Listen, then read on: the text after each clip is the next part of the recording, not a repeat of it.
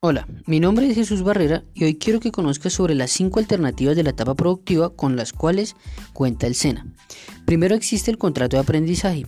Para aplicar a este hay una plataforma habilitada por el SENA, la cual está vinculada con diversas empresas. Aquí la empresa patrocina al aprendiz pagando la mitad del salario mínimo más la afiliación a la EPS. El segundo es el vínculo laboral y es aquel que se genera cuando el aprendiz ya está trabajando con una empresa y la labor que se realiza es acorde a lo que está estudiando. En tercer lugar está el proyecto productivo, que es cuando el aprendiz crea una microempresa con sus recursos y tiene el respectivo aval de sus instructores y del SENA para realizarlo.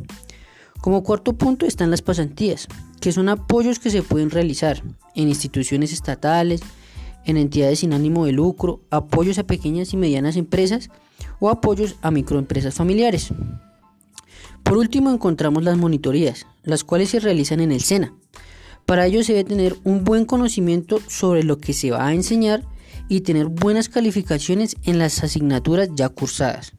Espero que esta información sea clara para despejar tus dudas. Recuerda que soy Jesús Barrera, aprendiz SENA.